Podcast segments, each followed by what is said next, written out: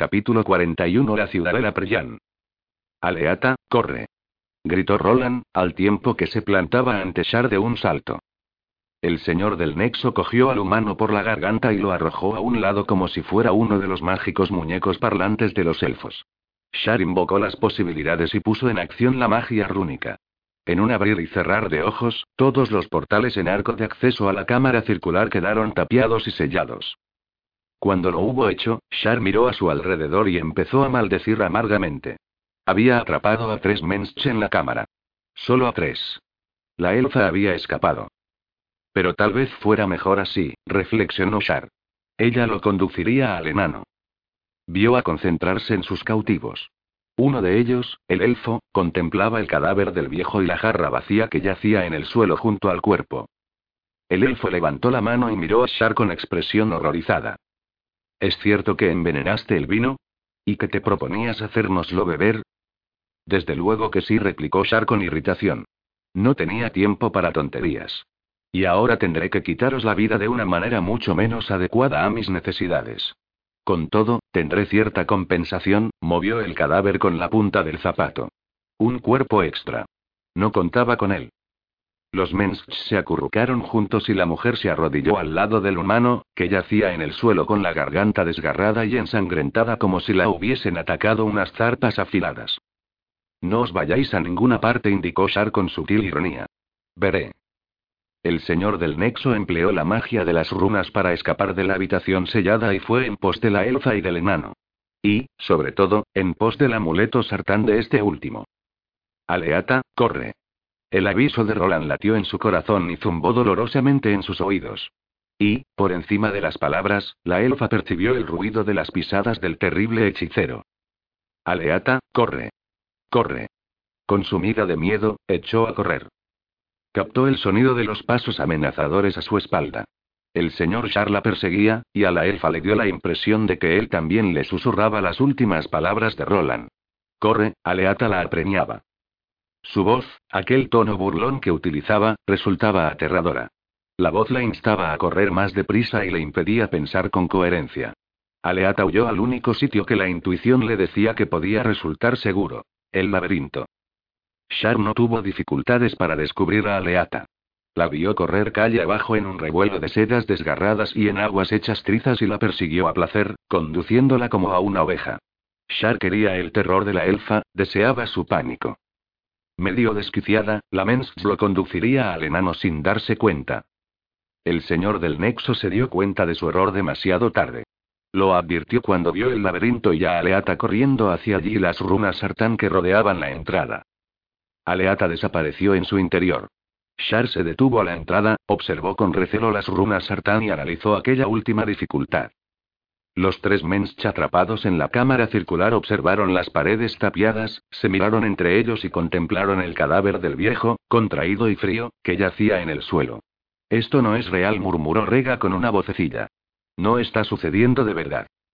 Quizá tengas razón, asintió Paitan, impaciente, y se lanzó contra la pared de ladrillos que un rato antes era una puerta. Se estrelló contra ella, lanzó una exclamación de dolor y se deslizó al suelo. Es bastante real, te lo aseguro. Una brecha sangrante en la frente lo demostraba. ¿Por qué nos hace esto, Shar? ¿Por qué, por qué quiere matarnos? preguntó Rega con tono trémulo. Aleata. Roland se incorporó hasta quedar sentado en el suelo con expresión aturdida. ¿Dónde está Aleata? Ha escapado, le informó Rega en un susurro. Gracias a ti. Roland se tocó con cuidado la herida ensangrentada del cuello y ensayó una sonrisa. Pero Shar ha ido tras ella, añadió Paitan. Dirigió una mirada a las paredes tapiadas por la magia y sacudió la cabeza. No creo que mi hermana tenga muchas posibilidades. El humano se puso en pie, tiene que haber un modo de salir. No hay ninguno, contestó Paitan. Olvídalo. Estamos acabados. Roland no le hizo caso y se puso a aporrear una pared y a gritar. Socorro. Ayudadnos. Estás chiflado. Dijo el elfo en tono burlón. ¿Quién crees que va a oírte? No lo sé. Roland se vio hacia él, enfurecido. Pero es mucho mejor que quedarse aquí sentado, sollozando y esperando la muerte. se vio hacia la pared y se disponía a emprenderla a golpes de nuevo cuando el caballero de aspecto imponente, vestido de negro de pies a cabeza, apareció entre los ladrillos como si se limitara a cruzar el umbral de la puerta que antes había allí. Discúlpame, señor, dijo al asombrado Roland con deferencia, pero he creído oír que llamabas. ¿Puedo ayudarte en algo? Antes de que Roland pudiera responder, el caballero imponente vio el cadáver. Oh. ¿Qué has hecho esta vez, mi señor? Se arrodilló junto al cuerpo y le buscó el pulso en vano. Levantó la cabeza con una expresión terrible, severa y aciaga. Paitan, alarmado, cogió a Rega y la estrechó contra él. Los dos juntos retrocedieron hasta tropezar con Roland. El caballero imponente se irguió. Y continuó haciéndolo. Su cuerpo se hizo más y más grande, se alzó más y más alto. Su mole llenó la vista de los Mensch. Una enorme cola escamosa se agitó amenazadora. Unos ojos de reptil centellearon de furia. La voz del dragón estremeció la cámara sellada. ¿Quién ha matado a mi mago? Aleata corrió por el laberinto. Estaba perdida, irremisiblemente perdida, pero no le importaba. En su mente consumida por el terror, cuanto más perdida estuviera, más posibilidades tendría de despistar a Shar. Estaba tan asustada que no se dio cuenta de que el hechicero ya no la perseguía. Los setos rasgaron su vestido, se enredaron en su cabello y le arañaron las manos y los brazos. Las piedras del camino se clavaron en sus delicados pies. Una punzada de dolor le atravesaba el costado cada vez que tomaba aire. Mareada y con los pies magullados, se vio obligada a detener su aterrorizada carrera por un puro agotamiento y se derrumbó en el camino entre jadeos y sollozos. Una mano la tocó.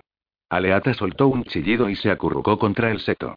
Pero lo que se cernía sobre ella no era la túnica negra y el rostro cruel de Shar, sino la barba negra y la cara preocupada del enano. ¿Trugar? Aleata no alcanzaba apenas a ver entre una neblina teñida de rojo sangre y no estuvo segura de si el enano era de carne y hueso o aún seguía siendo uno de aquellos seres de bruma. Sin embargo, el contacto de la mano había sido real. Aleata. Trugar se inclinó con una mueca de inquietud, pero no intentó ver a tocarla. ¿Qué te pasa? ¿Qué ha sucedido? Oh, Trugar. Aleata alargó la mano tímidamente y tocó el brazo del enano con cautela. Al comprobar que era sólido y tangible, se agarró a él, con frenesí, con una fuerza salida del terror, hasta casi levantarlo del suelo. Eres de verdad. ¿Por qué me dejaste? Estaba tan asustada. Y luego, luego ha venido lo del señor Shar. Él, ¿has oído eso? La elfa vio la cabeza y miró a su espalda con expresión temerosa. ¿Será él?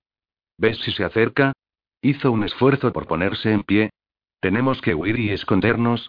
Trugar no estaba acostumbrado a tratar con crisis de nervios. Entre los enanos, esta no existe. Comprendió que había sucedido algo terrible. Era preciso descubrir de qué se trataba. Tenía que tranquilizar a Aleata y no disponía de tiempo para mimarla, como le dictaban los impulsos. Durante unos segundos no supo qué decir, pero vino en su ayuda un recuerdo del pasado que la desconcertante experiencia había hecho revivir en su mente. Los niños enanos son famosos por su testarudez. Un bebé enano que no consigue lo que quiere es capaz, en ocasiones, de contener el aliento hasta que se pone azul y pierde la conciencia. En tales ocasiones, el padre o la madre arrojan agua al rostro del pequeño, y la impresión hace que éste suelte una exclamación e, inuntariamente, tome aire. Trugar no disponía de agua, pero tenía un frasco de cerveza que había traído consigo para demostrar que no se había tratado de una mera alucinación. Quitó el tapón del frasco y echó cerveza al rostro de Aleata. A la elfa no le había sucedido nada parecido en toda su vida. Farfullando y bañada en cerveza, recobró el dominio de sí, con ganas de venganza. Todos los horrores que había presenciado y experimentado se vieron anegados y ahogados bajo un diluvio de un líquido parduzco de olor repulsivo. Temblando de cólera, Aleata exclamó. ¿Cómo te atreves? El señor Shar dijo Drugar, asiéndose a lo único que tenía sentido de cuanto ella había dicho, ¿dónde está? ¿Qué te ha hecho? Al principio, Drugar pensó que había ido demasiado lejos. Sus palabras habían evocado todo lo sucedido y Aleata se echó a temblar. El enano le acercó el frasco de barro. Bebe le ofreció. Y cuéntame qué ha sucedido. Aleata hizo una profunda inspiración. Detestaba la cerveza, pero tomó el frasco y dio un trago de la fresca bebida. El sabor amargo le provocó una náusea, pero se sintió mejor. Entre toses, titubeos y divagaciones, le contó a Drugat todo lo que había visto y oído. El enano la escuchó con una expresión sombría, sin dejar de acariciarse la barba. Probablemente, a estas alturas estarán todos muertos. La elfa se atragantó con sus lágrimas. Shar debió de matarlos y luego ha salido detrás de mí. Ahora mismo, quizás esté aquí dentro, buscándome. Buscándonos, quiero decir. Shar ha preguntado por ti insistentemente. Ah, ¿sí? Trugar acarició el amuleto que llevaba colgado al cuello. Hay un modo de detenerlo. Hay algo que podemos hacer. Aleata dirigió una mirada esperanzada al enano entre los empapados mechones de su cabello. ¿Qué? Debemos abrir la puerta y dejar que los titanes entren en la ciudad. Estás loco. Aleata miró a Drugar y empezó a apartarse de él. El enano la cogió por la mano. No, nada de eso. Escúchame. Venía a decírtelo. Mira. Mira esto. Levantó el frasco de cerveza y añadió. ¿De dónde crees que he sacado esto? Aleata movió la cabeza en un gesto de negativa. Tenías razón, prosiguió de lugar, esta gente de bruma no son sombras. Son personas de verdad. De no haber sido por ti, nunca habría podido, al enano le brillaron los ojos, y carraspeó, con turbación. Viven en otra ciudadela como esta. He estado allí y lo he visto. He visto allí a mi gente y a la tuya. Incluso humanos. Viven todos juntos en una ciudad y se llevan bien. Viven. Repitió de lugar con aquel intenso fulgor en la mirada. Los enanos viven. No soy el último de mi raza. Dirigió una mirada emocionada al frasco de alfarería. Me han dado esto para que os lo traiga como demostración. Otra ciudad, Aleata iba asimilando lentamente sus palabras. Has estado en otra ciudad. Elfos y humanos. Cerveza. Has vuelto con la cerveza. Ropas preciosas, con manos temblorosas, se alisó su propia falda llena de sietes. ¿Puedo, puedo ir allí contigo, Trugar? Podríamos hacerlo ahora. Así escaparíamos de Shar. Trugar rechazó la propuesta con un ademán de cabeza. Aún existe la posibilidad de que los demás sigan vivos. Tenemos que abrir la puerta y dejar entrar a los titanes. Ellos nos ayudarán a detener a Shar. Los titanes lo matarán, anunció Aleata con voz apagada y ánimo abatido. Y a nosotros, también, pero supongo que esto no importa, no lo harán, insistió de lugar con gran seriedad. Debes confiar en lo que digo. Mientras estaba en esa otra ciudadela he descubierto una cosa. Todo ha sido un error, un malentendido. Los titanes no hacían más que preguntar dónde estaba la ciudadela, ¿verdad? Pues lo único que teníamos que decirles era, aquí. Aquí está la ciudadela. Entrad. ¿De veras? Aleata reaccionó con esperanza, primero, y luego con cautela. Demuéstramelo. Llévame a ese lugar. ¿Quieres que tu hermano muera? El enano frunció el entrecejo. Su voz se hizo más áspera. ¿No quieres salvar a Roland? Roland, Aleata repitió el nombre suavemente, con una caída de ojos. Lo quiero. Lo quiero de verdad, aunque no sé por qué. Es tan, tan, la elfa suspiró. Me dijo que huyera. Se interpuso entre mí y el hechicero y me salvó la vida. Vámonos ya, la apremió de lugar. Vayamos a ver qué ha sido de ellos. Pero no podemos abandonar el laberinto. Protestó Aleata, de nuevo con aquel tono histérico en la voz. Shar está ahí fuera, esperándonos. Sé que está ahí. Tal vez se ha marchado ya, apuntó de lugar, al tiempo que se encaminaba hacia la salida desandando todos sus pasos. Ya veremos. Aleata lo vio alejarse.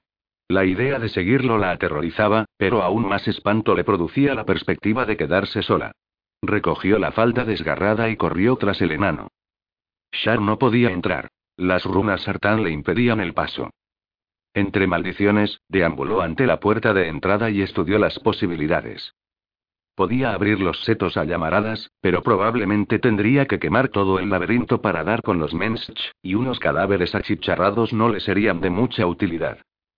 Lo que necesitaba en aquellos momentos era paciencia. La elfa tendría que salir alguna vez, se dijo. No podía pasarse la vida allí. El hambre y la sed la obligarían a abandonar el laberinto. Los otros tres mensch estaban cerrados en la cámara tapiada y no se moverían de allí. Podía esperar el tiempo que fuera preciso. Extendió sus sentidos aguzando el oído en busca de la elfa y captó su carrera apresurada, sus sollozos y su caída. Entonces escuchó otra voz. Shar sonrió. No se había equivocado. El enano. La elfa lo había conducido hasta el enano. Escuchó su conversación sin prestar atención a la mayor parte de lo que decían. Una historia absurda. No había duda de que el enano estaba bebido.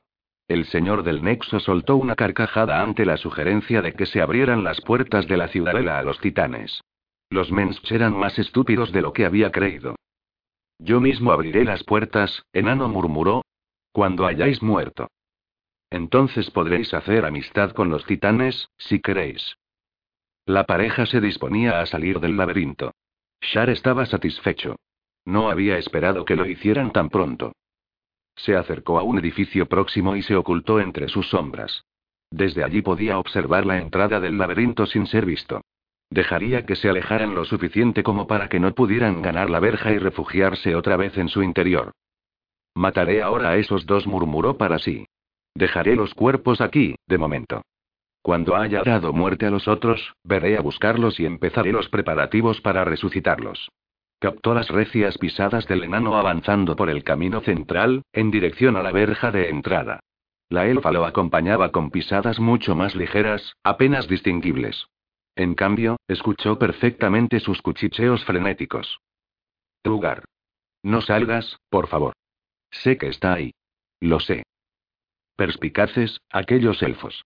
Shar se obligó a aguardar pacientemente y tuvo su recompensa cuando vio asomar el rostro del enano con su barba negra tras el seto, a la entrada del laberinto.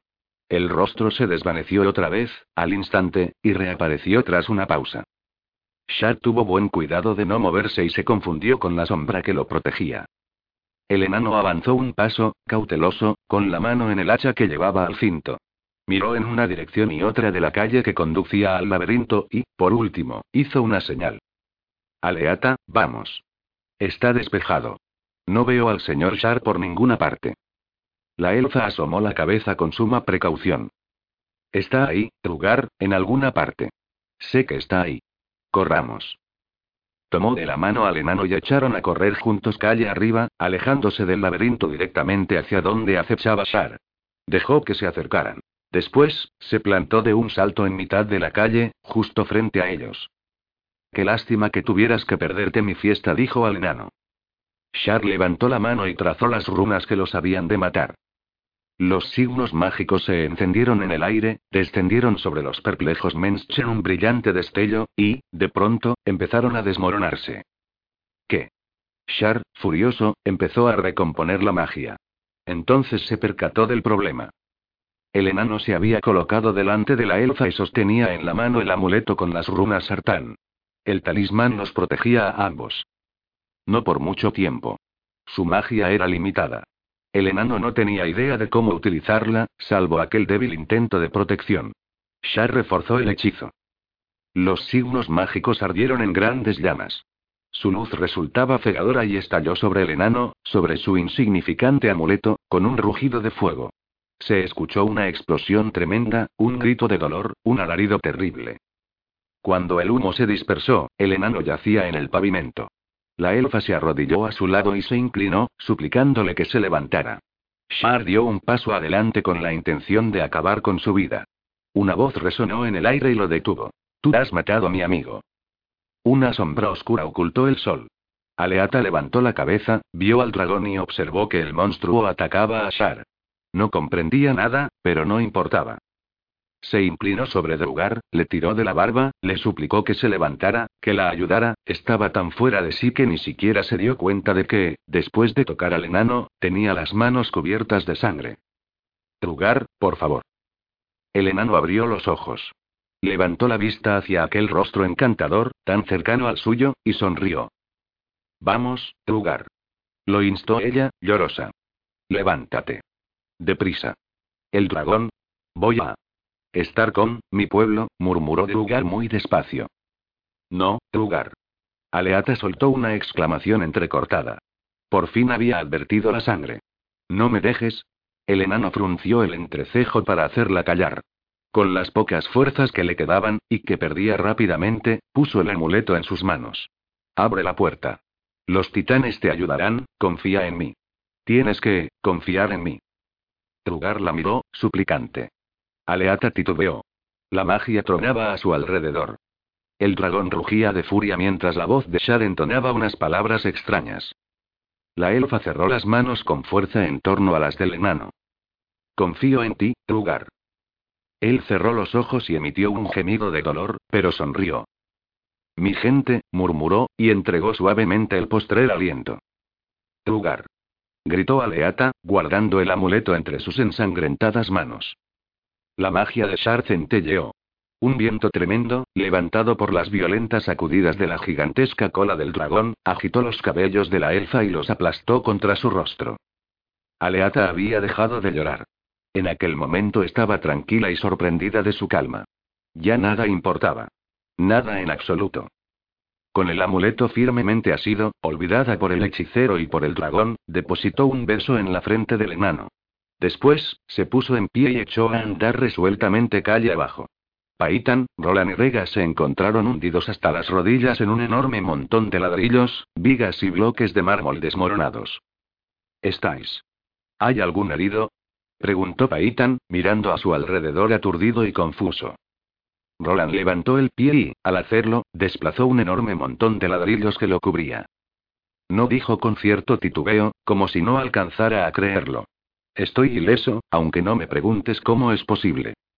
Rega se sacudió el polvo de mármol del rostro y los ojos. ¿Qué ha sucedido? No estoy seguro, respondió Paitan. Recuerdo que el hombre de negro preguntaba por su mago y, de pronto, era un dragón quien preguntaba por él con voz chillona y luego, luego, la cámara reventó, o algo así lo ayudó Roland. Se encaramó a los escombros y avanzó por ellos hasta llegar junto a sus compañeros. La cabeza del dragón atravesó el techo y la sala empezó a derrumbarse y recuerdo que pensé, ya está, muchacho. Esto es el fin. Pero no lo ha sido, intervino Rega, pestañeando. No nos ha sucedido nada. No entiendo cómo hemos podido sobrevivir. La humana contempló la terrible destrucción que la rodeaba.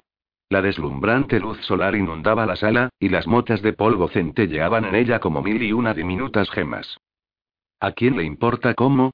dijo Roland, dirigiéndose a un gran boquete abierto en la pared. Lo hicimos y eso me basta. Larguémonos de aquí. Shar andará detrás de Aleata, sin duda. Paitan y Rega se ayudaron mutuamente a salvar una pila de ladrillos y escombros. Antes de marcharse, Paitan dirigió una mirada al lugar. La sala circular con su mesa redonda estaba destruida. Las voces que alguna vez habían resonado en aquella estancia no verían a escucharse allí. Los tres salieron corriendo del hueco de la pared justo a tiempo de ver que el cielo se iluminaba con una gigantesca bola de fuego. Atemorizados, retrocedieron y se refugiaron en el hueco de una puerta. Un gran estruendo sacudió el suelo. ¿Qué sucede?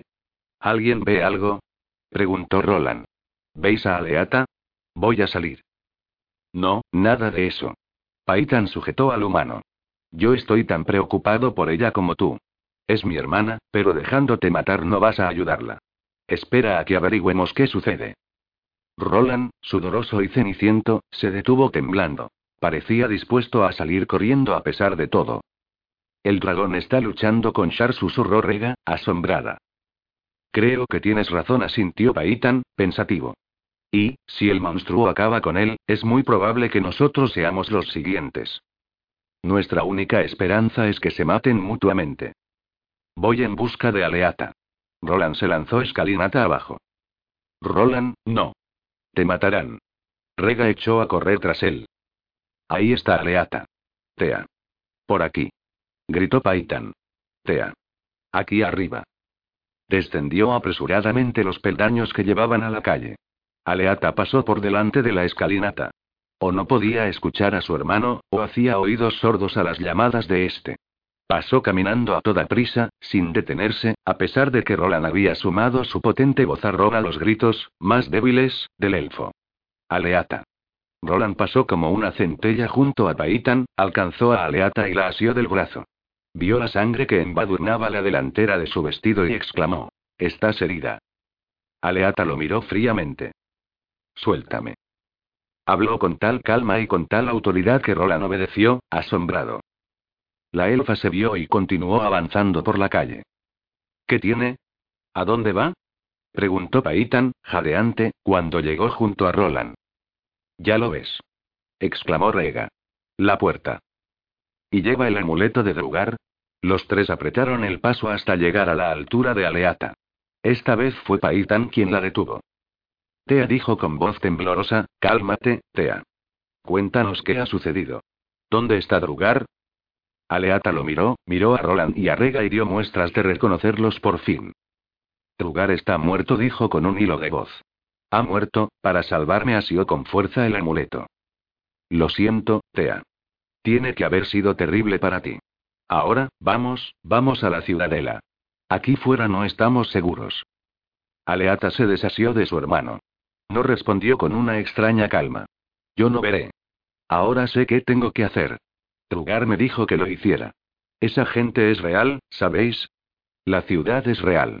Y llevan unas ropas tan hermosas. Dio media vuelta y echó a andar otra vez. La puerta de la ciudad quedaba ya a la vista. La luz de la estrella irradiaba de la cámara. El extraño tarareo resonaba en el aire. Explosiones y crujidos sacudían la ciudadela desde dentro. Al otro lado de las murallas, los titanes se hallaban en estado de trance hipnótico. Tea.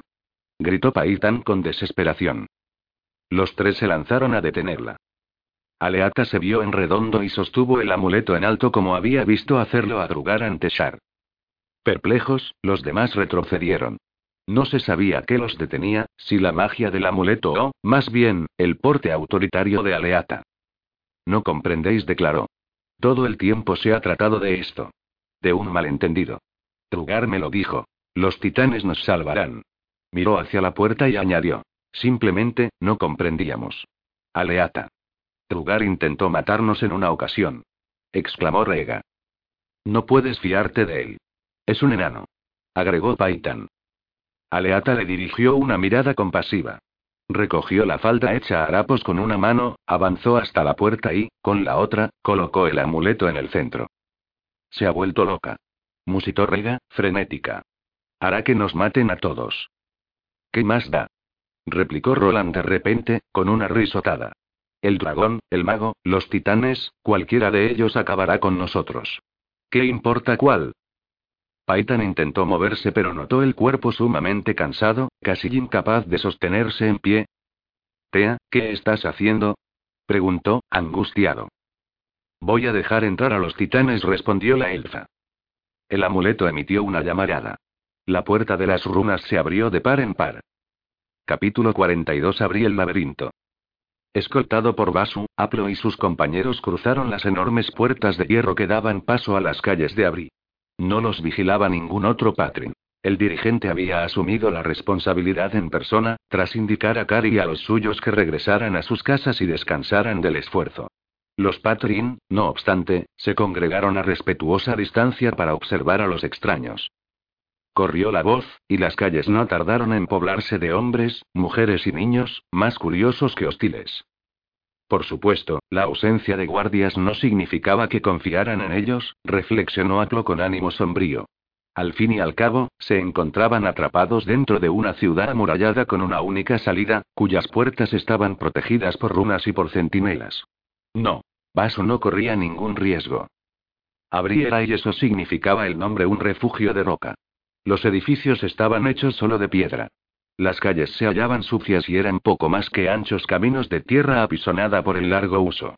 Pero las calzadas eran lisas y uniformes, muy adecuadas para los carromatos y las carretillas que transitaban arriba y abajo. Los edificios eran utilitarios, de esquinas cuadradas y con ventanucos que se podían cegar rápidamente si la ciudad era objeto de un ataque. Y, en caso de necesidad extrema, en las montañas había cuevas a las que podía huir la población en busca de protección. No era de extrañar que al laberinto le hubiera resultado difícil destruir a Bri y a su gente. Y, pese a todo, sigue siendo una prisión, apuntó o al tiempo que movía la cabeza en un gesto de negativa. ¿Cómo es posible que decidáis quedaros aquí, dirigente Basu? ¿Por qué no tratáis de escapar? Me han dicho que eras un corredor, Aplo miró a Marit, situada al otro lado de Basu. La Patrin mantuvo la mirada fija al frente, con la barbilla levantada. Su expresión era fría e impenetrable, sólida y firme como las murallas de piedra. Sí respondió Aplo. Era un corredor. Y conseguiste escapar del laberinto. Alcanzaste la última puerta y la cruzaste. Aplo asintió, reacio a hablar del tema. El recuerdo no era agradable. ¿Y cómo es el mundo más allá de la última puerta? Quiso saber Basu. Hermoso contestó, evocando el nexo. Una ciudad inmensa, enorme. Bosques y suaves colinas, comida en abundancia. ¿Un mundo pacífico? inquirió Basu. ¿Sin amenazas ni peligros? Aplo estuvo a punto de responder afirmativamente, pero, de pronto, recordó. Guardó silencio. ¿Existe una amenaza, entonces? insistió Basu con suavidad. ¿Un peligro? Uno muy grande, respondió Aplo en voz baja, pensando en las serpientes dragón. ¿Eras feliz allí, en tu nexo? ¿Más feliz que cuando estabas? De nuevo, Aplo vio la mirada a Marit. No dijo en un murmullo. Ella siguió sin mirarlo. No necesitaba hacerlo. Marit comprendía a qué se había referido Aplo. Un acceso de fiebre ardiente se alzó de su cuello e inundó sus mejillas con un intenso rubor. Muchos de quienes vagan a su aire están en una prisión, apuntó Basu. Aplo cruzó su mirada con la del dirigente y se quedó sorprendido e impresionado. Sus pardos ojos eran tan apacibles como Fofo era su cuerpo. Sin embargo, en el fondo de sus pupilas ardía una llama interior, una inteligencia, una sabiduría. Aplo empezó a revisar la opinión que tenía del hombre. De ordinario, el jefe de la tribu era escogido por ser el más fuerte, el más experto superviviente. Así, el jefe, hombre o mujer, solía ser uno de los miembros ya maduros, recio y duro. Aquel Basu, en cambio, era joven y blando y no habría podido afrontar el desafío de cualquier otro miembro de la tribu. En su primer encuentro con él, Apo se había preguntado cómo se las arreglaría un hombre tan débil como Basu para mantener su autoridad sobre un pueblo tan fiero y orgulloso. Ahora empezaba a comprenderlo. Tienes razón, dirigente. Intervino Alfred. Su expresión era radiante. Sus ojos contemplaban a Basu con admiración y respeto. Y Aplo observó que el sartán incluso conseguía dar unos pasos sin tropezar con sus propios pies. Tienes razón. Yo me he tenido prisionero a mí mismo durante tanto tiempo, tantísimo, suspiró y movió la cabeza. Debo encontrar un modo de liberarme. Tú eres un sartán, declaró Basu. Sus ojos se clavaron en Alfred y lo vieron del revés. Uno de los que nos arrojaron aquí. Alfred se sonrojó. Aplo hizo rechinar los dientes, esperando oír los balbuceos y las excusas de costumbre. No replicó Alfred, e hizo una pausa, irguiéndose en toda su estatura. No lo soy. Es decir, sí, soy un sartán. Pero no, no soy uno de los que os encerraron aquí. Los responsables fueron mis antepasados, no yo. Yo solo acepto la responsabilidad de mis propios actos. Su rostro enrojeció aún más. Se vio hacia Uglamano con una mueca pesarosa. Ya son suficiente carga. Un argumento interesante concedió Basu. No somos responsables de los crímenes de nuestros padres, solo de los nuestros. Y aquí tenemos a uno que es inmortal, según me han dicho. Uga apartó la pipa de los labios. Puedo morir, declaró con amargura. Lo que no puedo es permanecer muerto. Otro prisionero comentó Basu, comprensivo. Hablando de cárceles, ¿por qué has vuelto al laberinto, Aklo? Para encontrar a mi hija. ¿Tu hija? Basu levantó una ceja. La respuesta lo había tomado por sorpresa, aunque ya debía de conocer la historia gracias a Kari. ¿Cuándo la viste por última vez? ¿Con qué tribu la dejaste? No la he visto nunca. No tengo idea de dónde está. Se llama Rue. ¿Y para eso has vuelto? ¿Para encontrarla? Sí, dirigente Basu. Para eso. Echa un vistazo a tu alrededor, Aplo indicó Basu con suavidad. Aplo lo hizo. La calle en la que estaban se había llenado de niños. Chicos y chicas, dedicados a sus juegos o camino de algún recado, que se detenían a contemplar a los extraños con ojos brillantes. Bebés colgados de la espalda de alguno de sus padres pequeñajos que se metían entre los pies, y rodaban por el suelo para levantarse otra vez con la terca insistencia de los más jóvenes. Muchos son huérfanos que han llegado a nosotros gracias al faro, dijo Basu con voz calmada, y muchas de esas niñas se llaman Rue. Sé que mi búsqueda parece desesperada, protestó Aplo, pero. Basta. exclamó Marit de pronto. Se vio hacia él con una mueca colérica. Deja de mentir. Dile la verdad. Aplo la miró, absolutamente perplejo. Todos dejaron de andar y esperaron a ver qué sucedía a continuación. Una multitud de Patrin se acercó a ellos y los observó, pendiente de sus palabras. A un gesto del dirigente, los Patrin retrocedieron a una distancia prudente, pero continuaron esperando. Marit dirigió la palabra de Basu. ¿Has oído hablar de Shar, el señor del Nexo? Sí, hemos oído hablar de él. Incluso aquí, en el centro del laberinto, se conoce a Shar. Entonces, sabrás que es el más preclaro de todos los Patrin que han existido jamás. Shar le salvó la vida a este hombre. Marit señaló a Aklo. Lo ama como a un hijo, y este hombre lo ha traicionado. Marit echó la cabeza hacia atrás y miró a Aklo con desdén. Es un traidor a su propia gente. Ha conspirado con el enemigo. Su mirada acusadora se dirigió hacia Alfred y con los Mensch sus ojos se vieron hacia Ugg para destruir a Shar, señor de los Patrin. La verdadera razón de Aplo para presentarse de nuevo es formar un ejército. Se propone conducir a ese ejército fuera del laberinto en una guerra contra su señor. ¿Es cierto eso? preguntó Basu. No respondió Aplo, pero ¿por qué habrías de creerme? Sí, traidor. ¿Por qué?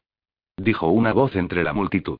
Sobre todo, cuando ese secuaz tuyo empuña un puñal antiguo de magia terrible, forjado por los sartán para nuestra destrucción. Perplejo, Aplo trató de distinguir quién había hablado. La voz le sonaba vagamente familiar. Tal vez era el hombre que había acompañado a Marit durante el trayecto. Pero, cosa extraña, Marit también parecía sobresaltada, tal vez molesta, incluso, por aquella última acusación. También ella intentaba, al parecer, localizar a la persona que había hablado. Es cierto que tuve un arma como la que dice su mano apartó la pipa de sus labios y añadió, atrevido. Pero se perdió, como ella bien sabe. Y apuntó a Marit con la boquilla de la pipa. Solo que ya no era tal pipa. Sartán bendito. exclamó Alfred, horrorizado. El asesino empuñaba la hoja maldita, el puñal de hierro con las runas de muerte Sartán grabadas en la hoja. Soltó el arma y esta cayó al suelo y empezó a retorcerse y agitarse como si fuera un ser vivo. Los signos mágicos tatuados en la piel de Aplo se iluminaron con una llamarada, igual que las runas de Basu, de Marit y de todos los demás Patrin de las proximidades. Recógelo. Dijo Alfred con labios pálidos y temblorosos. No. La mano movió la cabeza enérgicamente. No voy a tocar esa condenada arma. Cógela. Ordenó Alfred, alzando el tono de voz. Se siente amenazada. Deprisa. Hazlo. Intervino Aglo, ceñudo, mientras sujetaba al perro, que se disponía a acercarse al objeto para olisquearlo. A regañadientes y con mucha cautela, como si se dispusiera a coger una serpiente venenosa por la nuca, Uk se agachó y recuperó el puñal con una mirada de odio hacia el objeto. Juro que, que no sabía nada. La pipa. La hoja maldita no ha querido separarse de él, intervino Alfred. El sartán parecía abrumado. Ya me extrañó entonces, Aclo, cuando dijiste que te habías deshecho de él. El puñal, pensé, encontraría un modo de permanecer con el humano. Y así fue. Para ello adoptó la forma de la posesión más preciada de Uk. Dirigente Basu, te sugiero con el mayor respeto que disuelvas esa multitud, dijo Aclo, tenso, con la mirada en el puñal. Su mirada era aún furiosa, pero ya no tanto como antes. El peligro es muy grande. Y aumenta proporcionalmente, añadió Alfred en un susurro, con las mejillas rojas de vergüenza ante las consecuencias de los delitos de sus antepasados. Con toda esta gente alrededor. Sí, lo percibo, respondió Basu en tono tétrico. Oídme, ved a vuestras casas y llevaos a los niños. Llevaos a los niños. Punto una chiquilla intentaba ver algo, aproximándose, ajena al peligro. Tenía la carita ovalada, la barbilla prominente, se parecía bastante a Marit. Y la edad encajaba, aproximadamente. Un hombre llegó hasta la pequeña, posó una mano sobre el hombro de esta con gesto protector y la hizo retroceder. El hombre y Aplo cruzaron la mirada un instante. Aplo notó que le ardía el rostro. El patrin se llevó a la niña. La multitud se dispersó con rapidez, en obediente cumplimiento de las órdenes del dirigente. Con todo, Aplo advirtió rostros y ojos que lo observaban con desconfianza y rencor desde las sombras. Tuvo pocas dudas de que muchas de las manos estarían acariciando un arma. ¿Y de quién era la voz que había hablado?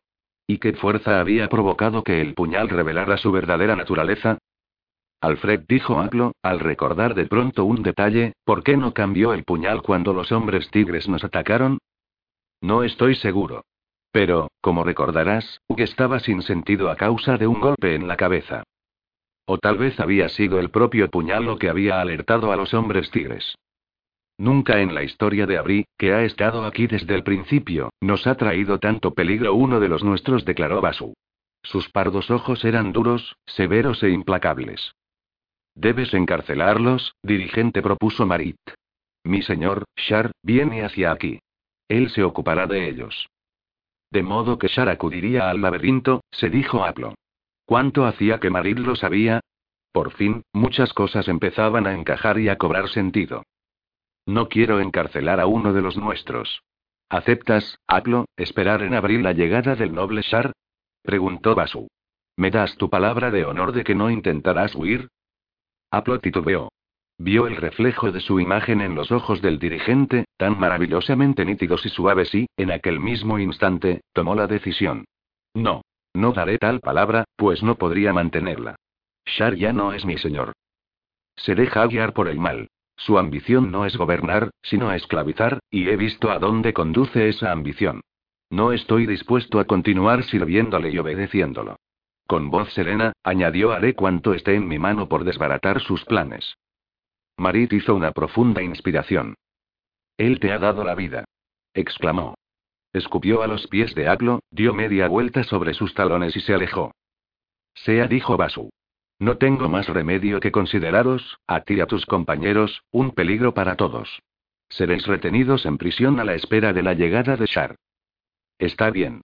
Aceptaremos pacíficamente, dirigente Basu asintió Aplo. Uh, guarda el puñal. El asesino lanzó una mirada ceñuda, no a Aplo, sino a la hoja maldita, y guardó el arma en el cinto. Supongo que esto significa que he perdido la pipa, murmuró con aire melancólico. A una señal de Basu, varios Patrin aparecieron de entre las sombras, dispuestos a escoltar a los prisioneros. Nada de armas ordenó Basu. No las necesitaréis. Miró de nuevo a Aplo, quien advirtió algo en sus pardos ojos. Algo insondable, desconcertante. Os acompañaré, se ofreció el dirigente. Si no os importa. Aplo se encogió de hombros. No estaba en posición de plantear exigencias. Por aquí. Basus mostró enérgico y eficiente. Incluso le ofreció una mano a Alfred, que había resbalado en un guijarro y yacía de espaldas con aire desválido, como una tortuga vuelta del revés. Con la ayuda del dirigente, Alfred se reincorporó. Sus hombros, habitualmente hundidos, estaban aún más encorvados como si, de nuevo, hubiera caído sobre ellos alguna carga penosa. Se encaminaron hacia la montaña. Su destino debía de ser las cavernas que penetraban en el subsuelo.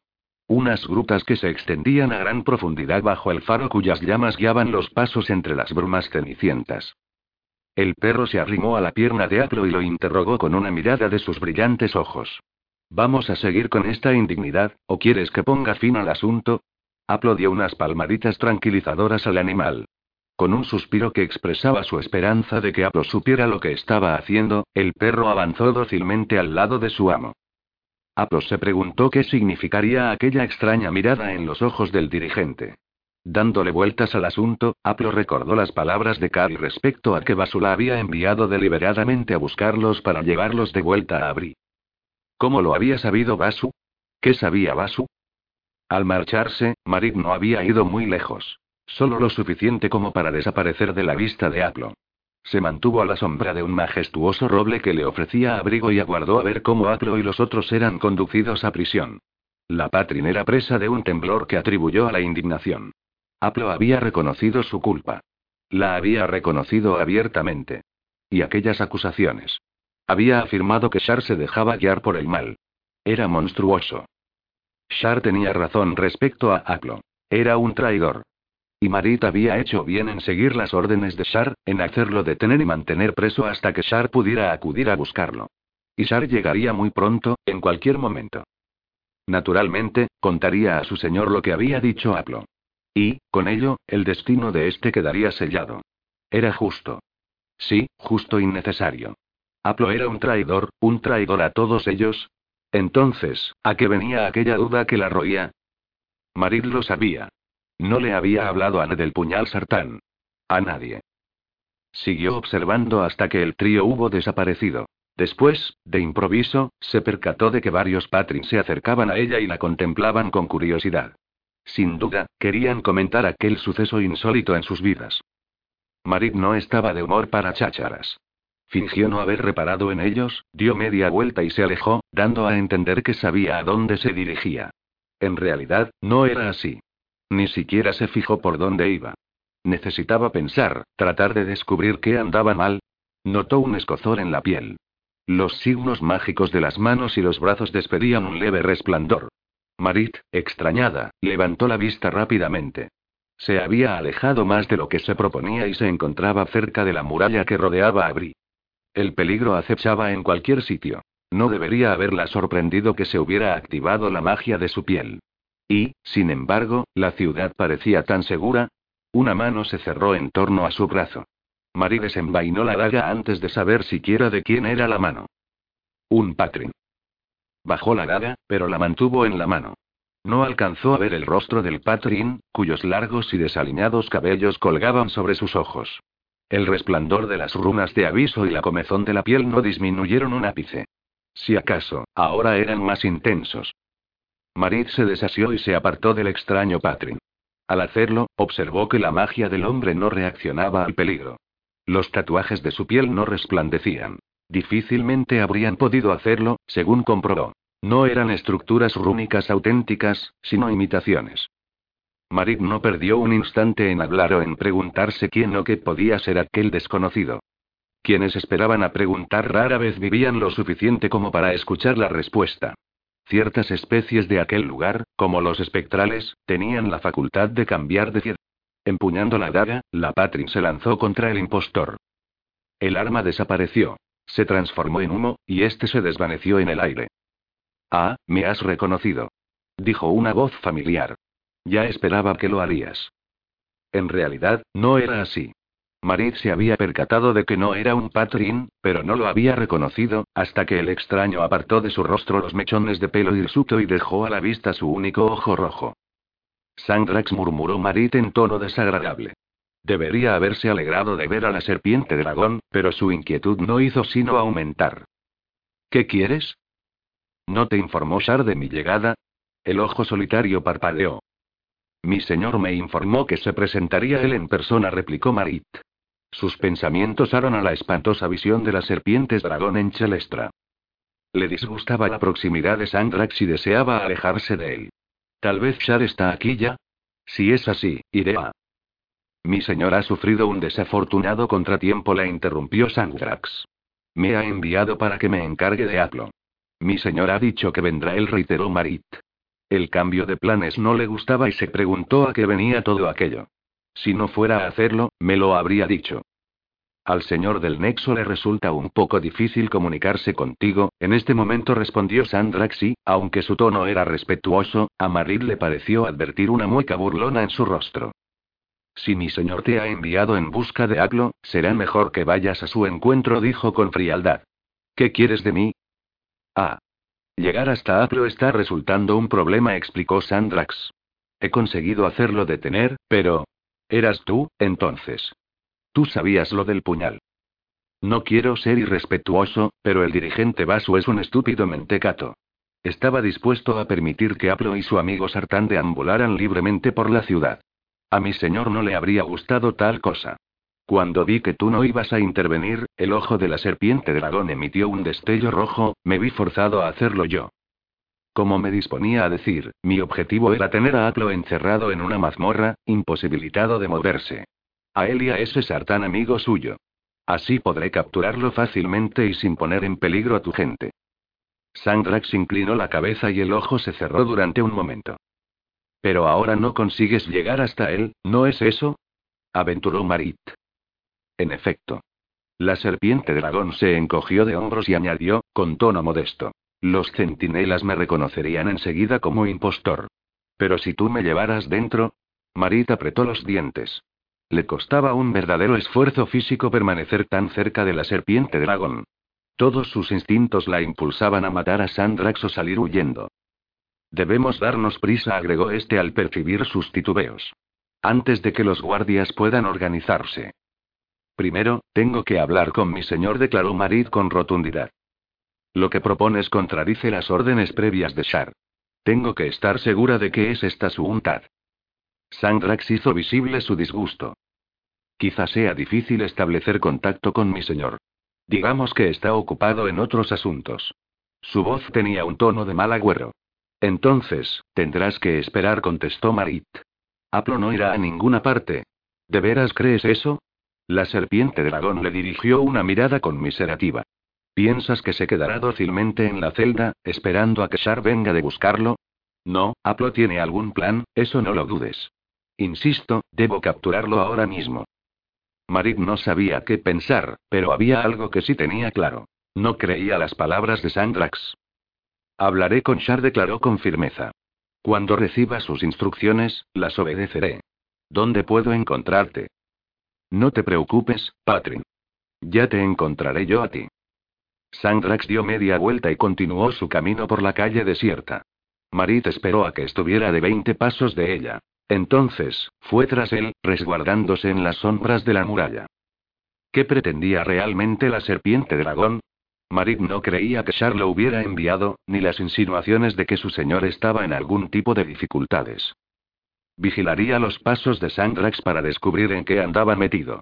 La serpiente dragón dobló la esquina de un edificio, aún con su forma patrin. Marit observó que Sandrax también tenía la cautela de mantenerse pegado a las sombras y de evitar a cualquier patrin auténtico. No se cruzó con muchos de ellos. Aquella parte de la ciudad, cerca de la muralla, estaba casi desierta. Allí los edificios eran más viejos, probablemente de una época anterior a la construcción de la muralla, y tal vez se habían dejado allí como una segunda línea de defensa. Un escondite perfecto para la serpiente dragón. Pero como había entrado en la ciudad, había Patrin apostados en las murallas y en la puerta y su magia mantenía a distancia al intruso más poderoso. No obstante, allí estaba Sandrax y, evidentemente, había pasado inadvertido. De lo contrario, la ciudad habría sido un tumulto. Una duda empezó a corroer a Marit. ¿Cuál era el auténtico poder de la serpiente dragón?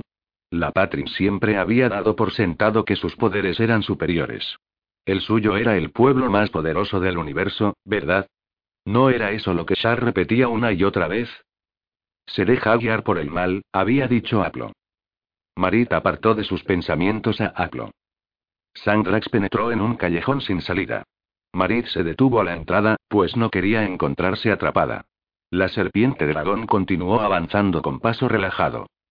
Marit cruzó al otro lado del callejón y se apostó en el quicio de una puerta, desde donde podía observar sin ser vista.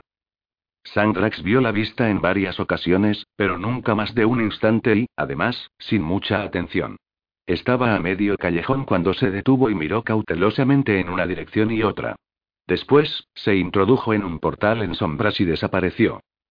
Marit esperó, tensa, sin atreverse a dar un paso hacia allí hasta estar convencida de que la serpiente dragón no vería a salir. No sucedió nada. No hubo el menor movimiento, y el callejón continuó vacío.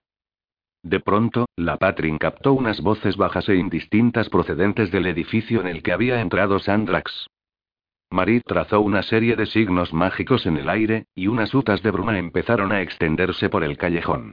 Con paciencia, la Patrin desarrolló su hechizo lentamente, pues la aparición repentina de un banco de niebla habría resultado demasiado sospechosa.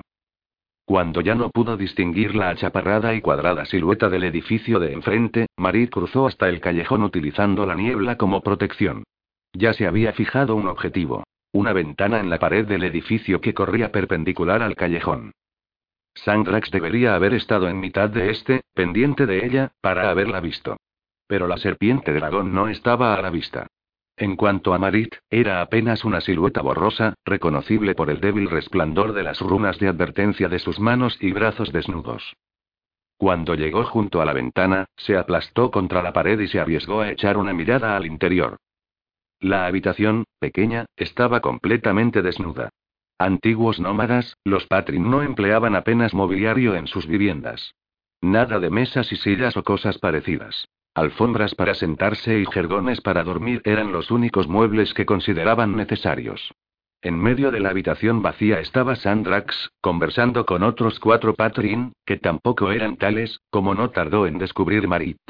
Esta no alcanzaba a ver con claridad las marcas rúnicas de su piel, ya que la niebla del callejón había dejado sumido en sombras el edificio, pero el propio hecho de que la habitación estuviera a oscuras era lo que las delataba. Los tatuajes mágicos de un auténtico Patrin habrían emitido un leve resplandor, como hacían los de Marit. Más serpientes dragón, disfrazadas de Patrin. Y todas ellas hablaban con fluidez el idioma de los Patrin. A Marit, este detalle le resultó perturbador. Sandrax dominaba el idioma Patrin, pero había pasado mucho tiempo con Shar. ¿Cuánto tiempo hacía que aquellas otras serpientes tenían bajo observación a su gente? Están en marcha. Nuestras hermanas se agolpan en la última puerta. Solo esperamos tu señal, decía una de las serpientes dragón. Excelente, respondió Sandrax. No tardaré en enviárosla. Los ejércitos del laberinto ya se están formando. Cuando llegue lo que se entiende por amanecer en esta tierra, atacaremos la ciudad y la destruiremos. Cuando la ciudad esté arrasada, permitiré escapar a un puñado de supervivientes para que difundan su historia de destrucción y despierten el terror ante nuestra llegada. Pero no permitirás que uno de los supervivientes sea ese sartán, Alfred, ¿verdad? Preguntó otra serpiente dragón con un siseo. Claro que no, replicó Sandrax con aspereza. El mago de la serpiente morirá aquí, igual que Aglo, el Patrin. Los dos son demasiado peligrosos para nosotros, ahora que Shar conoce la existencia de la séptima puerta. Maldito sea ese estúpido Cleitus, que lo puso sobre la pista. Tenemos que encontrar un modo de ocuparnos del Lázaro, apuntó uno de sus acompañantes. Todo a su momento, repuso Sandrax. Cuando hayamos terminado esto, veremos a Abarrats para encargarnos del Lázaro. Después, nos ocuparemos del propio Shar. Lo primero, sin embargo, será conquistar y controlar el laberinto. Cuando cerremos la última puerta, el mal encerrado en este lugar centuplicará su poder, y, con él, también el nuestro. Aquí, nuestra especie crecerá y se multiplicará, a salvo de intromisiones y con una fuente de nutrición permanente y asegurada. El miedo, el odio y el caos serán nuestra cosecha. ¿Qué ha sido eso? Una de las serpientes dragón vio la cabeza hacia la ventana. ¿Alguien que nos espía? Marit no había hecho el menor ruido, aunque lo que acababa de escuchar le había producido tal flojera de piernas que había estado a punto de caer al suelo. Sandrax se acercó a la ventana. Con paso sigiloso, en absoluto silencio, Marit se sumió en la espesa niebla y desanduvo sus pasos rápidamente hasta salir del callejón. ¿Lo ha escuchado todo? preguntó la serpiente dragón. Sandrax dispersó la bruma con un gesto de la mano. Sí, todo respondió, satisfecho. Capítulo 43 La ciudadela Preyan. La luz cegadora brillaba en la torre de la ciudadela. El leve murmullo, cuyas palabras eran audibles pero indescifrables, resonó en las calles. Al otro lado de la muralla, los titanes permanecían a cierta distancia, en estado de trance. Dentro, Aleata sostenía el amuleto en el centro de las runas de la puerta. Será mejor que echemos a correr, apuntó Paitan, y se pasó la lengua por los labios resecos. Yo no me voy sin Aleata, declaró Roland. Y yo no me voy sin Roland, terció Rega, colocándose junto a su hermano. Paitan los observó a ambos con una mezcla de exasperación y de desesperado aprecio. Y yo no iré a ninguna parte sin vosotros dos. Supongo, añadió que eso significa que vamos a morir todos. Por lo menos, estaremos juntos, susurró Rega al tiempo que alargaba una mano para coger la de Paitan, mientras con la otra hacía la de su hermano. Mientras la luz siga encendida, estaremos a salvo, dijo Roland, tras reflexionar sobre el asunto. Paitan, tú y yo corremos hasta la puerta, cogemos a Aleata y vemos a la ciudadela. Después. En aquel momento, la puerta se abrió de golpe y la luz de la torre se apagó bruscamente. Los titanes del exterior empezaron a agitarse. Paitan se preparó a la espera de que los titanes penetraran en la ciudad y los aplastaran. Esperó, y siguió esperando. Los titanes permanecieron inmóviles, con sus cabezas ciegas vueltas hacia la puerta abierta. Aleata se colocó entre ellos, justo en el umbral de la entrada. Por favor, dijo con el porte lleno de elegancia de una reina elfa, por favor, entrad. Paitan soltó un gemido y cruzó una mirada con Roland. Los dos se aprestaron a echar a correr hacia Aleata. Quietos. Les ordenó Rega con voz asombrada. Mirad. En actitud pacífica, humilde, reverente, los titanes dejaron caer sus garrotes del tamaño de árboles y empezaron a desfilar en silencio colina arriba hacia la puerta. El primer titán que llegó hasta ella se detuvo y vio la cabeza carente de ojos hacia Leata. ¿Dónde está la ciudadela? ¿Qué debemos hacer? Paitan cerró los ojos. No podía mirar. A su lado, Roland emitió un gemido de angustia. Aquí está la ciudadela, se limitó a decirle a Leata. Estáis en casa. Herido y exhausto, Shar buscó refugio en la biblioteca y logró llegar hasta ella antes de derrumbarse en el suelo. Allí permaneció largo rato con el cuerpo roto y sangrante, demasiado débil como para curarse a sí mismo. A lo largo de su existencia, Shar había luchado con muchos adversarios poderosos. Había combatido a muchos dragones, pero nunca con uno de magia tan poderosa como aquella bestia furiosa sin alas. Pero Shar le había dado tanto como había recibido. Aturdido de dolor, mareado por la pérdida de sangre, Shar no tenía una idea muy clara de qué había sucedido con el dragón. ¿Lo había matado? ¿Lo había dejado tan malherido que se había visto obligado a retirarse? No lo sabía y, en aquel preciso momento, poco le importaba. La bestia había desaparecido. Ahora, Shar tenía que reponerse enseguida, antes de que los estúpidos Mens lo encontraran en aquel estado de debilidad. El señor del Nexo juntó las manos y cerró el círculo de su ser. Una sensación cálida se extendió por su cuerpo y empezó a sumirlo en el sueño reparador que le debería todo su vigor y su energía. Casi se había dejado vencer por la modorra cuando una voz que lo llamaba con tono de urgencia lo despertó de nuevo. Rápidamente, se quitó de encima la modorra. No había tiempo para dormir. Con toda seguridad, el dragón rondaba por alguna parte, recuperándose también del enfrentamiento. Marit, apareces en el momento oportuno. ¿Has obedecido mis órdenes? ¿Están en prisión Aplo y el sartán? Sí, mi señor, pero temo que has, que has cometido un error terrible. Que he cometido un error, el señor del nexo se incorporó, rígido y letal. ¿A qué te refieres, hija mía, con eso de que he cometido un error? Sandrax es un traidor. He oído sus maquinaciones. Él y sus congéneres se proponen atacar la ciudad y destruirla. Después, tienen la intención de cerrar la última puerta. Nuestra gente quedará atrapada. Tienes que venir, lo haré, replicó Shar, apenas capaz de contener la rabia. Iré a encargarme de Aplo y de ese sartán que, evidentemente, han conseguido pasarte a su siniestra causa. No, mi señor. Te lo ruego. Tienes que creerme. Shar silenció la voz de Marid como se proponía hacerlo con la propia mujer la siguiente vez que la tuviera delante. Probablemente, Marid trataba de invadir sus pensamientos, de espiarlo.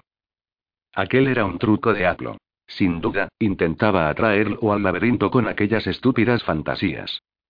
Veré al laberinto, si murmuró Shar con una mueca torva y se puso en pie con renovadas energías, muchas más que si hubiera dormido una quincena seguida. Y vosotros dos, hijos míos, lamentaréis que lo haga. Pero, antes, tenía que encontrar a los Mensch. Sobre todo, a la elfa que había huido con el amuleto del enano. Extendió su oído por medio de la magia y buscó las pendencieras voces de los Mensch y el espantoso gruñido del dragón. Al principio, le resultó difícil captar algo. El canturreo irritante que procedía de lo alto de la ciudadela parecía más potente que nunca. Después, por fortuna, el murmullo cesó y la luz se apagó. Entonces oyó a los Mensch. Y lo que oyó le produjo sorpresa y alarma. Estaban abriendo la puerta a los titanes. Aquellos idiotas, aquellos estúpidos, aquellos. Le faltaban las palabras. Se acercó a una pared de sólida piedra y dibujó un signo mágico en el mármol. En él apareció una ventana, como si siempre hubiera existido. Ahora, desde allí, Shar alcanzaba a ver la puerta y distinguió a los Mensch, apretujados unos junto a otros como torpes corderillos que eran. Observó la puerta abierta y vio entrar por ella una larga fila de titanes. Con cierta expectación morbosa, Shar esperó presenciar cómo los titanes convertían a los Mensch en una pulpa sanguinolenta. Les estaría bien merecido, aunque una muerte así trastocaría considerablemente sus planes. En cualquier caso, tal vez podría aprovechar la momentánea distracción de los titanes para escapar sano y salvo.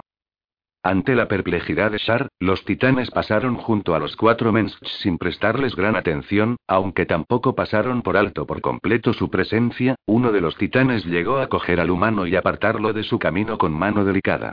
De pronto, vieron sus ciegas cabezas hacia arriba. La luz de la ciudadela se encendió de nuevo, descendió hacia ellos y los iluminó, haciéndolos casi hermosos. Los titanes avanzaban en dirección a Shar. Su destino era la ciudadela. Las siete sillas. Gigantes que no podían ver, que no serían afectados por aquella luz enloquecedora. Los titanes regresaban a la ciudadela para cumplir su destino, fuera este cual fuese. Pero lo más importante era, que la puerta seguía abierta. Los titanes estaban distraídos y el dragón no parecía rondar por las cercanías. Era su oportunidad. Shar dejó la biblioteca, cruzó el edificio a toda prisa y lo abandonó por detrás en el momento en que los titanes hacían su entrada por delante. Siempre por callejas secundarias, Shar se encaminó hacia la puerta. Cuando la tuvo a la vista, hizo un alto para reconocer el terreno. Solo siete titanes habían entrado en la ciudadela. El resto permanecía fuera, pero en sus rostros había la misma expresión beatífica de los que habían entrado. Tres de los Mensch estaban junto a la puerta y desde allí contemplaban con ojos desorbitados de asombro a los gigantes. El cuarto, la elfa, se encontraba justo en el camino de Shar, obstruyendo la puerta. La mirada del señor del Nexo se fijó ansiosamente en el amuleto embadurnado de sangre que la Mensch sostenía en las manos. Aquel amuleto le permitiría atravesar las runas Sartán y abordar la nave. Al aparecer, ya no tenía que preocuparse de los titanes. Los siete titanes continuaron su avance, lento y firme, hacia la ciudadela. Shar se aventuró a salir a plena vista. Los titanes pasaron junto a él sin prestarle la menor atención. Excelente, pensó, frotándose las manos. Se dirigió rápidamente a la puerta. Como era de esperar, su presencia desató un tumulto entre los mensch. La humana soltó un chillido, el elfo balbuceó y el humano se adelantó con la intención de causar daño físico a Shar. El señor del nexo les lanzó un hechizo como si arrojara un hueso a una manada de lobos hambrientos. El hechizo los alcanzó y los mensch se quedaron muy quietos y muy silenciosos. La elfa se vio hacia él con los ojos desorbitados por el miedo. Shar se acercó a ella con una mano extendida al frente. Dame el amuleto, querida, le dijo en un susurro, y nadie te hará daño. La elfa abrió la boca, pero no salió de ella sonido alguno. Con una profunda inspiración, movió la cabeza y logró articular. No. Era de Drugar. Escondió la piedra tras la espalda. Yo, no te lo daré. No importa lo que me hagas. Sin él, no podré viajar a la otra ciudad. Tonterías, se dijo Shar. No tenía idea de a qué se refería, ni le importaba. Se disponía a dejarla seca, a convertirla en un montón de polvo, con el amuleto intacto en lo alto, cuando uno de los titanes cruzó la puerta y se plantó delante de Aleata. No le harás daño. La voz resonó en la cabeza de Shar. Está bajo nuestra protección. Una magia sartán, tosca pero inmensamente poderosa, irradió del titán como la luz de la estrella irradiaba desde lo alto de la ciudadela. Shar podría haberse enfrentado a aquella magia, pero estaba débil tras el combate con el dragón. Además, no era necesario pelearse. Sencillamente, el señor del Nexo escogió la posibilidad de encontrarse detrás de la elfa, en lugar de delante de ella. La elfa apretaba el amuleto entre sus manos, a salvo al menos, eso creía tras la espalda. Shar cambió de lugar, alargó la mano, arrancó la piedra de entre sus dedos y corrió hacia la puerta. Oyó a su espalda los gritos de consternación de la elfa. Los titanes no le prestaron atención mientras corría entre ellos, se adentraba en la jungla y se dirigía a la nave para, con ella, viajar al laberinto. Pobre Drugar murmuró Rega, al tiempo que se pasaba la mano por los ojos. Ojalá me hubiera portado mejor con él. Estaba tan solo, Aleata se arrodilló junto al cuerpo del enano y tomó la mano fría de este entre las suyas. Me siento fatal, pero yo no creía, intervino Paitan. Yo pensaba que el lugar deseaba estar solo. Ninguno de nosotros molestó en preguntárselo, asintió Roland calmosamente. Estábamos demasiado ocupados pensando en nosotros mismos. O en cierta máquina, añadió Paitan en un susurro inaudible, y elevó una mirada furtiva en dirección a la cámara de la estrella. En aquel momento, los titanes estaban probablemente allá arriba, sentados en los enormes asientos. ¿Qué harían allí? La máquina se había detenido. Hacía ya bastante rato que la luz de la estrella no brillaba. Sin embargo, en la atmósfera se podía mascar un pálpito tenso, una excitación contenida. Paitan deseaba como nada en el mundo subir allá arriba y verlo con sus propios ojos. Y lo haría, pues ya no temía a los titanes. Pero estaba en deuda con el enano. Le debía muchísimo, y parecía que el único modo de recompensarlo era permanecer plantado ante su cuerpo inerte, abrumado de pesar. Parece feliz, apuntó Rega. Más que cuando estaba entre nosotros, murmuró Paitan. Vamos, Aleata dijo Roland, ayudándola a ponerse en pie. No es preciso que tú lo llores. Tú te portaste bien con él. Tengo, tengo que reconocer que te admiro por ello. Aleata se vio a mirarlo con perplejidad. ¿De veras? Yo también, Aleata intervino Rega con timidez. Antes no me caías demasiado bien. Te consideraba débil y necia, pero has demostrado ser la más fuerte de todos. Yo, quiero que seamos amigas de verdad. Has sido la única con ojos en la cara, añadió Paitan a regañadientes. Todos los demás estábamos tan ciegos como los titanes. Supiste ver al auténtico Shar. Y supiste valorar al enano como se merecía. Drugar se sentía solo, murmuró Aleata. Bajó la vista hacia el cuerpo del enano e insistió. ¿Se sentía tan solo? Te quiero, Aleata declaró Roland. Extendió los brazos al frente, posó las manos en los hombros de la elfa y la atrajo hacia sí. Más aún. Me gustas. ¿Qué te gusto? repitió Aleata, asombrada. Sí. Roland se sonrojó, incómodo. Antes, no. Antes, te amaba pero no me caías bien. Eras demasiado, hermosa pronunció la palabra con disgusto. Después, apareció en sus ojos un destello cálido y, con una sonrisa, añadió. Ahora, en cambio, eres hermosa. Aleata se mostró perpleja. Se acarició el cabello, sucio y descuidado, que caía en mechones sobre sus delicados hombros. Tenía el rostro manchado de polvo y surcado de lágrimas, la nariz hinchada y los ojos enrojecidos. Había despertado el amor del humano, pero no su aprecio. Sí, lo entendía perfectamente. Nunca le había caído bien a nadie. Ni siquiera a sí misma. Basta de juegos, Aleata dijo Roland con ternura. La presión de sus manos en los hombros de la elfa se incrementó y sus ojos se vieron hacia el cuerpo del enano. Nunca se sabe cuándo va a terminar la partida. Está bien, Roland, basta de juegos, asintió ella, al tiempo que descansaba la cabeza en el pecho del humano. ¿Qué hacemos con Drugar? preguntó Paitan con voz ronca tras unos momentos de silencio. Yo no tengo idea de las ceremonias funerarias de los enanos. Llevadlo a los suyos, dijo una voz de titán. Llevémoslo a los suyos, repitió Aleata. Paitan rechazó la propuesta con un gesto de cabeza. Eso estaría bien, si supiéramos dónde encontrarlos. O si hubiera todavía algún superviviente. Yo sé cómo hacerlo, declaró Aleata. ¿Verdad que sí? ¿Con quién hablas, Tea? preguntó Paitan, algo asustado. Barra, lo sabes, fue la respuesta. Pero ahora no tengo el amuleto, dijo la elfa. No lo necesitas. Espera a que se encienda la luz de la estrella.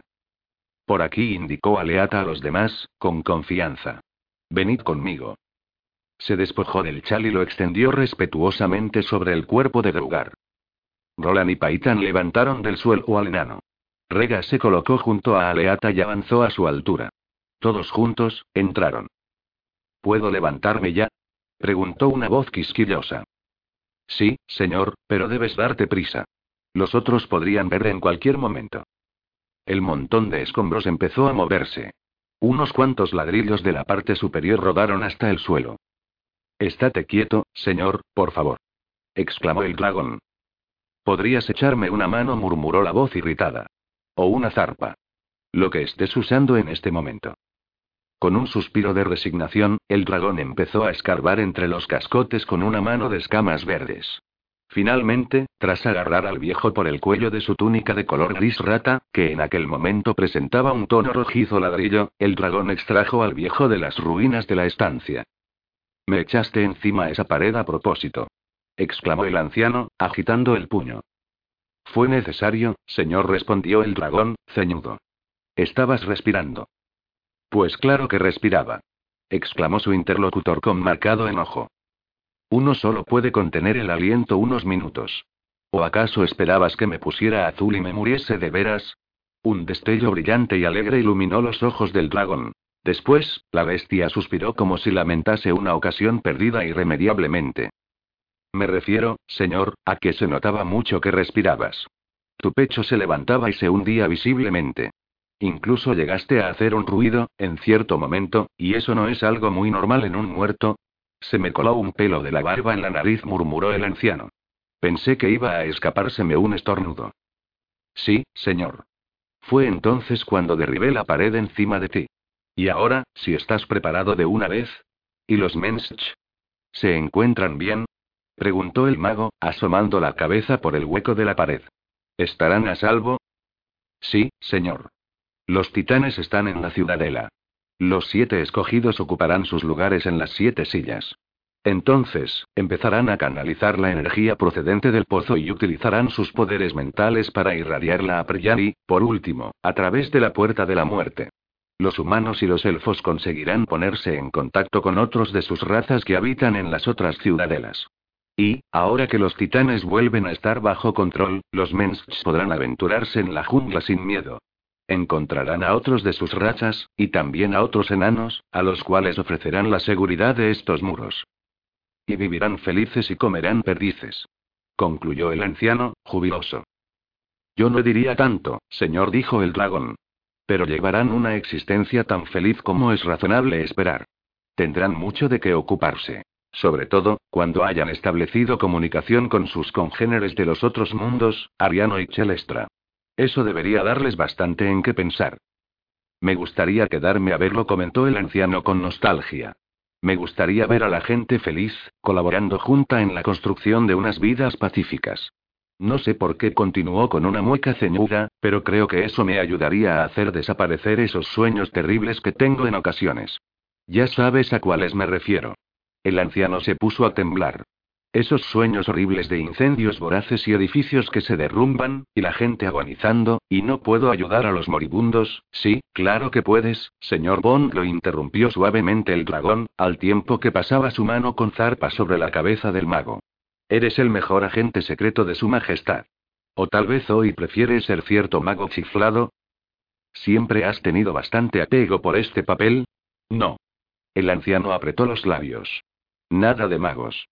No quiero que me encasillen. Muy bien, señor Bond. Creo que Penny anda buscándote. Esa chica siempre anda detrás de mí. Asintió el anciano con una risilla de complicidad. Bien, vámonos. Démonos prisa. No debemos hacer esperar a Q. Creo que la inicial es M, señor. La que sea. Los dos empezaron a difuminarse en el aire, a confundirse con el polvo. La mesa construida por los sartán yacía hecha astillas bajo los ladrillos y los bloques de piedra. Muchos ciclos más tarde, cuando Paitan y su esposa, Rega, se convirtieron en gobernantes de la ciudad llamada Drugar, el elfo ordenó sellar aquella cámara. Aleata declaró que oía voces procedentes de allí, voces tristes que hablaban en un idioma extraño. Nadie más podía escucharlas, pero, dado que la elfa era ahora suma sacerdotisa de los titanes y su esposo era el sumo sacerdote Roland, nadie puso en duda su palabra. La cámara fue convertida en mausoleo de un viejo mago bastante bobo que había dado su vida por ellos dos veces y cuyo cuerpo, por lo que ellos sabían, yacía enterrado bajo las ruinas.